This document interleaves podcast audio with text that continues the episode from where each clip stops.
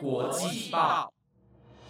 ，The Taiwan Times 制作播出，值得您关注的国际新闻节目。欢迎收听台湾国际报，我是显莹，马上带你关注今天，也就是六月一号的国际新闻焦点。各位听众朋友，晚安！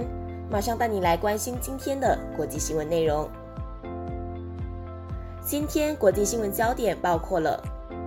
香格里拉对话明天在新加坡登场，中防长拒见美防长；加拿大规定每支香烟要印上健康警语，创下全球首例；台美二十一世纪贸易倡议首批协定。预定今晚签署。拉脱维亚外长当选总统，成首位同志元首。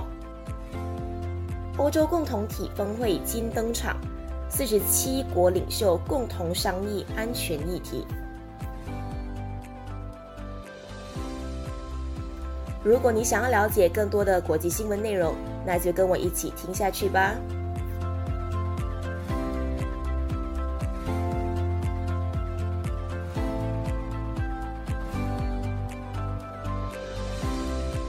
首先带你关心即将在明天登场的香格里拉对话。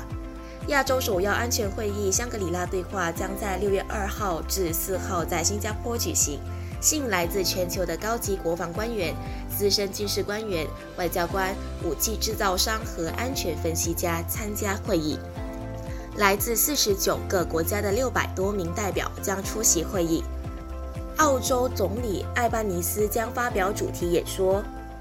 分析家就说，这项对话宝贵的是在全体会议场边举行的许多双边和多边军事会议，以及各国国防部长发表的演说。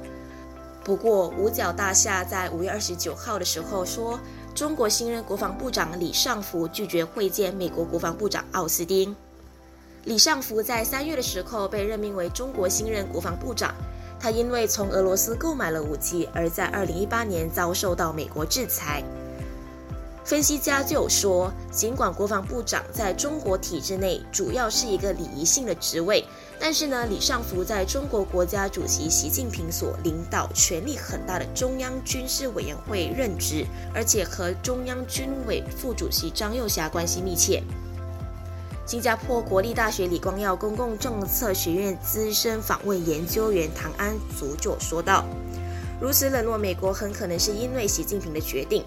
而新加坡国立大学政治学系学者庄家颖就说：“没有正式的双边会谈，并不代表说两国不会有接触。”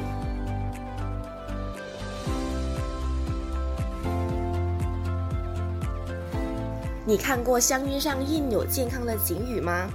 加拿大昨天宣布，要求业者把烟草烟雾会伤害儿童、香烟会导致白血病。和每一口都有毒等健康警语直接印在每支香烟上，创下全球先例。美国有线电视新闻网 CNN 报道，加国卫生官员表示，加拿大政府持续在新的烟草产品外观、包装和标签条例上加以努力，来帮助成年的瘾君子戒烟，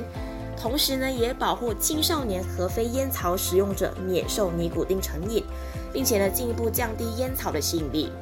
加拿大在每支香烟上印上英文和法文警语。卫生官员说，单支香烟上的标示将让吸烟者几乎不可能避开警告。这项法规是加拿大目标在二零三五年前将全国烟草使用率降到百分之五以下的其中一个部分。这一项新规定将在八月一号生效，将会分阶段的实施。那按照规定呢，在明年四月底前，零售商要在烟草产品包装上贴上新的警语；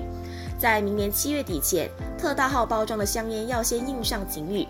随后呢，普通尺寸香烟和其他产品，到二零二五年四月前都要遵守新规。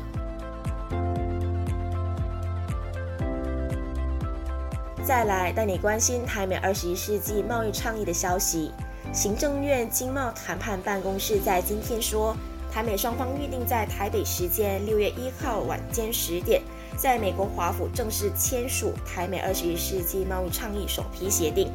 台美二十一世纪贸易倡议日前已针对贸易便捷化、中小企业反贪污、良好法规以及服务业国内规章五项议题完成谈判，并且呢已经完成中英文法律约本。台美在去年六月一号的时候启动二十一世纪贸易倡议，包括了十二项议题，而至今已经举行了两个回合谈判，包括去年十一月在美国纽约召开首次实体的会议。那在今年一月，美方由助理贸易代表麦卡廷带队来台湾协商。美国贸易代表署日前有说到，首批协定签署完之后。美台将针对倡议底下额外贸易领域展开协商。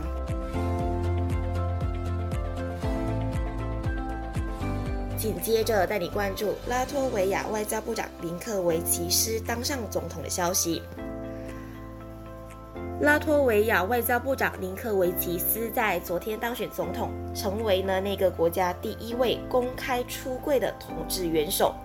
四十九岁外交官出身的林可维奇斯，在二零一一年担任外交部长到现在。他曾经呢也任职于拉脱维亚广播电台，担任外国新闻分析师，也曾经在国防部及总统府工作。在现任总统李维兹决定不寻求连任之后，由这位林可维奇斯接下未来四年的总统职务。拉脱维亚总统是由国会投票选出的。担任仪式性角色，林可维奇斯当选之后就说他会尽力的维护国家的繁荣和安全。那林克维奇斯在二零一四年的时候公开性取向，成为拉脱维亚第一位公开出柜的政治人物。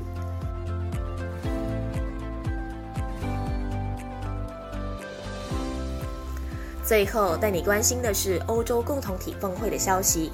欧洲共同体峰会在今天莫尔多瓦举行，一共有四十七个国家的领袖参与这次的会议。而这次的会议焦点呢，包括俄乌战争、东南欧的紧张情势。那这场欧洲政治共同体第二次会议在乌克兰准备发动反攻之际的时候举行，展现了对摩尔多瓦和乌克兰的支持。而预计呢，乌克兰总统泽伦斯基也会出席这一项会议。欧洲政治共同体是法国总统马克宏在去年的时候发起的组织，是在俄乌战争之后，让欧盟成员国以外欧洲各国加入，成为共同协商的平台。而英国首相苏纳克也会出席，聚焦打击组织犯罪和非法移民的议题。而科索沃北部的冲突也会是这次讨论的重点。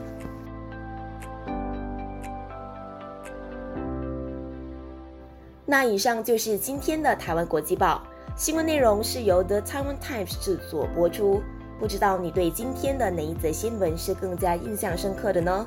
如果你有任何的想法，都欢迎你在 Apple Podcast 或者 IG 私讯我们哦。